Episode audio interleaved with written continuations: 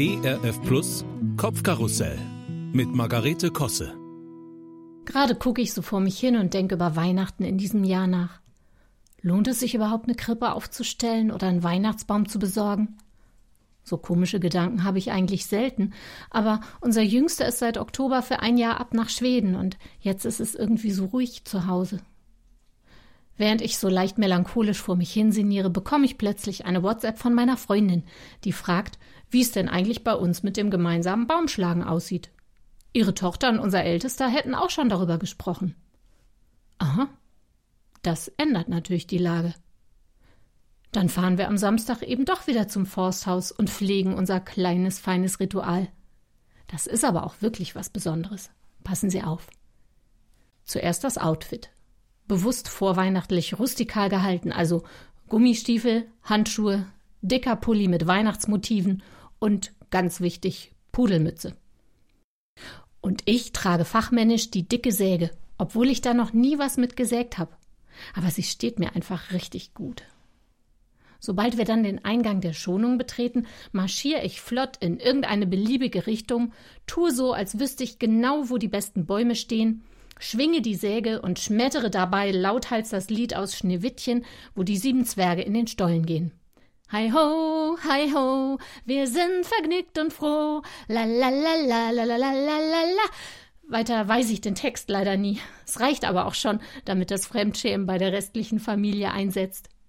Mann und Sohn werden also laut seufzen, den Kopf schütteln, mit den Augen rollen und den Umstehenden entschuldigen zuraunen, dass sie mich eigentlich nur flüchtig kennen. Ah nee, falsch. Sie werden vermutlich dieses Mal die ganze Episode auf dem Handy mitfilmen, damit auch der Sohn in Schweden daraufhin seufzen, den Kopf schütteln und die Augen verdrehen kann.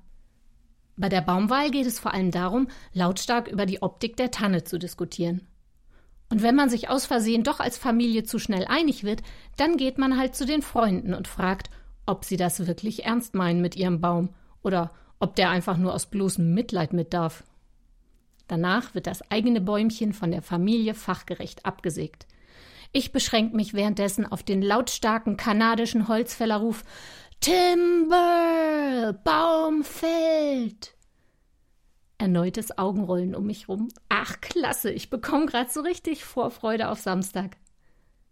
Schließlich geht es mit dem eigenen Baum unterm Arm Richtung Ausgang, wobei mir ein weiteres Anstimmen des Zwergenliedes strikt untersagt wird. Bevor jetzt der Baum verschnürt wird, tut mein Mann so, als würde er selbst einen Kopfsprung in den Netztrichter machen und bringt damit die Forstmitarbeiter zu einem müden Grinsen. Ach ja, wir ergänzen uns schon schön.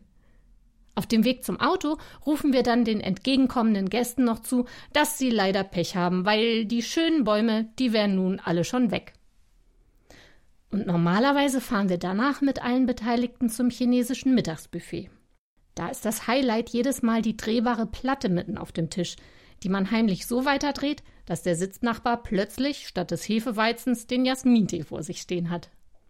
Fällt Corona-bedingt dieses Jahr aus, macht aber nichts. Stattdessen könnte zum ersten Mal der Hund dafür mit zum Baum schlagen. Der musste sonst immer zu Hause bleiben, weil ich ihn unter keinen Umständen in ein China-Restaurant mitnehmen wollte. Naja, wie wir dann an Weihnachten die geschmückten Bäume der anderen begutachten und die alljährliche Diskussion im Hause Kosse, ob der Baum direkt an Neujahr raus muss oder weil er doch so schön ist, noch bis Ostern bleiben könnte. Das ist eine andere Geschichte.